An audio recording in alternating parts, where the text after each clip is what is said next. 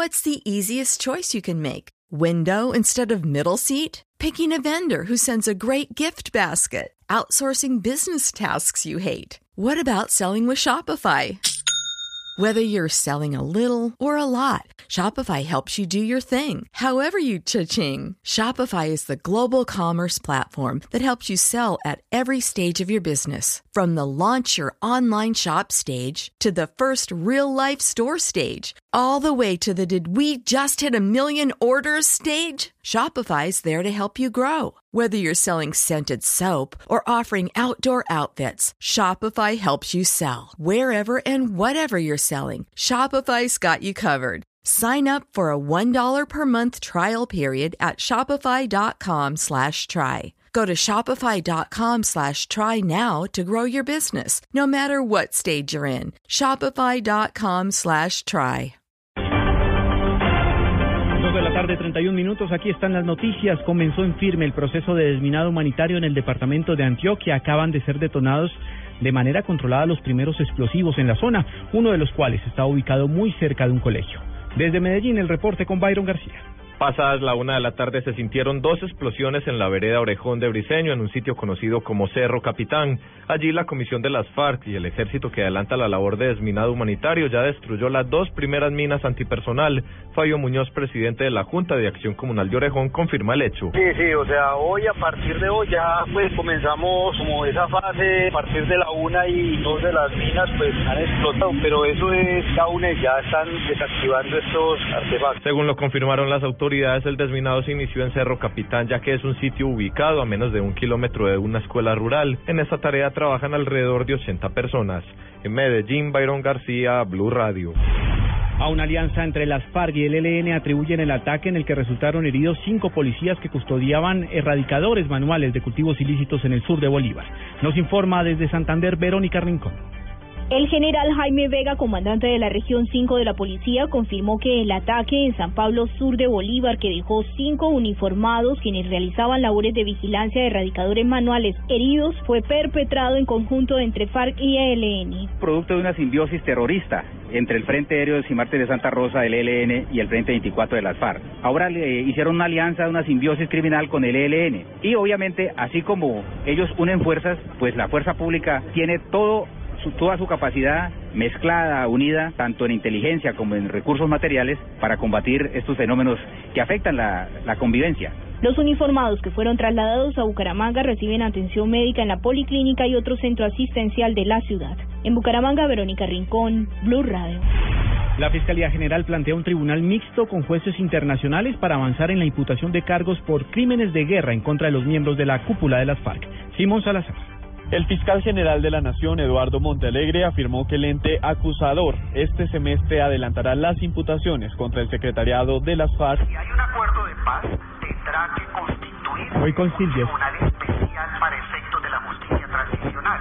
Nosotros esperamos que cuando entre a funcionar la justicia transicional, que puede estar constituido por un tribunal mixto de jueces nacionales y jueces internacionales, cuando se constituya ese tribunal, lo ideal es que ya la Fiscalía General de la Nación tenga consolidadas las investigaciones contra las FARC por los crímenes internacionales que han cometido. Explicó que estas investigaciones incluirían ataques a los oleoductos, a la población civil y a la infraestructura. Simón Salazar, Blue Radio. El gobierno amplió el programa de ahorro voluntario para facilitar el proceso de jubilación de los trabajadores en Colombia al advertir que de un grupo de más de 20 millones de trabajadores de escasos recursos, solo 6 millones lograrían su pensión. Silvia Patiño. Frente al panorama bastante negativo sobre las personas que se pensionarían en Colombia, el gobierno nacional sumó al conjunto de alternativas que ha venido denunciando uno más, el programa BEPS que da beneficios económicos periódicos y un ahorro voluntario a más de 7 millones de trabajadores de CISBEN 1, 2 y 3. Al respecto habló el presidente Santos. Muy importantes esos avances, pero hay hoy 21 millones de trabajadores en el país y solo una tercera parte, 7 millones, están ahorrando para una pensión y solo 3 millones de 21 millones se pensionarían. Para contrarrestar esta situación, el gobierno viene trabajando en varias alternativas. Una de ellas es la cotización por días y la otra es la pensión familiar. Silvia Patiño, Blue Radio. El Consejo de Estado condenó al Seguro Social a una institución prestadora de salud privada por la muerte de una mujer tras una falla en la atención médica en Medellín. La historia con Paola Santofimio. La decisión la tomó el Consejo de Estado tras condenar a la IPS Sociedad Médica a pagar más de 600 millones de pesos como indemnización por los perjuicios materiales e inmateriales causados a la familia de la víctima. El alto tribunal encontró probada la falla en el servicio por parte de la IPS, pues luego de un procedimiento ambulatorio de la paroscopia a una paciente y pese a que ella se presentó luego por problemas de salud, no se le atendió oportuna ni adecuadamente, generando así un proceso infeccioso que terminó con su muerte. La Corporación Judicial argumentó que se presentó suficiente material probatorio para determinar la responsabilidad de la IPS. Paola Santofimio, Blue Radio.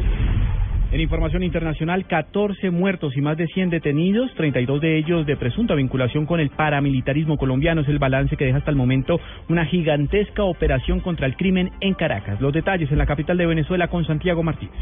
Hola, buenas tardes. Desde las 4 de la mañana se desarrolló un intenso operativo policial y militar en la cota 905, un sector al oeste de Caracas. En esta zona, los efectivos de seguridad buscaban bandas criminales señaladas de homicidio, secuestro, extorsión y robo. El ministro de Justicia, Gustavo González López, adelantó que de los 134 detenidos, 32 serían colombianos vinculados con presunta actividad paramilitar. Hasta el momento hay 14 fallecidos.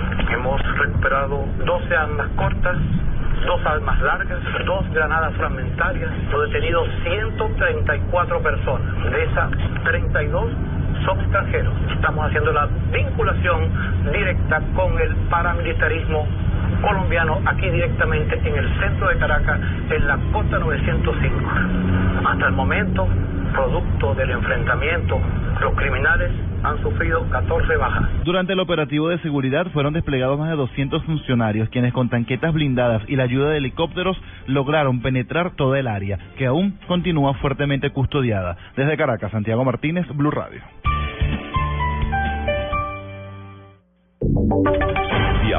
En Blue Radio, la información de Bogotá y la región. En noticias del centro del país, cansados de los altos índices de inseguridad, la comunidad de Teusaquillo decidió tomar la justicia en sus manos y se armó para enfrentar a los delincuentes. La historia con Daniela Morales. Hola, buenas tardes. Los ciudadanos de la localidad de Teusaquillo se cansaron y decidieron armarse con una brigada ciudadana para poder protegerse a sí mismos. Señalan que están cansados de los hurtos y por eso con palos y pitos para que atrapen a los delincuentes de la zona. Como te dar cuenta, de un CAI y estamos hasta el techo de la inseguridad. Varios de las personas que estamos aquí decidimos hacer esta ronda ciudadana 2015. Hemos sido víctimas del hurto. En lo que va corrido del año, según eh, cifras de las autoridades, se han impuesto más de 580 denuncias por hurto en el sector. Daniela Morales, Blue Radio. Crece la crisis política en la izquierda de Bogotá por la eventual alianza entre el Polo Democrático y el Partido Verde. Esta última colectividad prepara una jornada de protestas. María Juliana Silva. Hoy en las horas de la tarde, militantes del Partido Alianza Verde realizarán un plantón en la sede del partido preocupados ante el anuncio de una posible alianza con el Polo Democrático que no está haciendo de cara a la gente. Así lo aseguró Mari Torres, una de las organizadoras del plantón. No ha habido claridad, no se consultó al candidato, no se ha hecho de cara a la gente. Realmente eso es lo que nos tiene preocupados. Y por otra parte nos preocupa que no se está fortaleciendo nuestro candidato, Carlos Vicente de Ruz. Nosotros tenemos candidato propio y tenemos el mejor candidato a la alcaldía de Bogotá. María que también están recogiendo firmas para reafirmar el apoyo a Carlos Vicente de Rú como candidato único a la alcaldía mayor de Bogotá. María Juliana Silva, Blue Radio.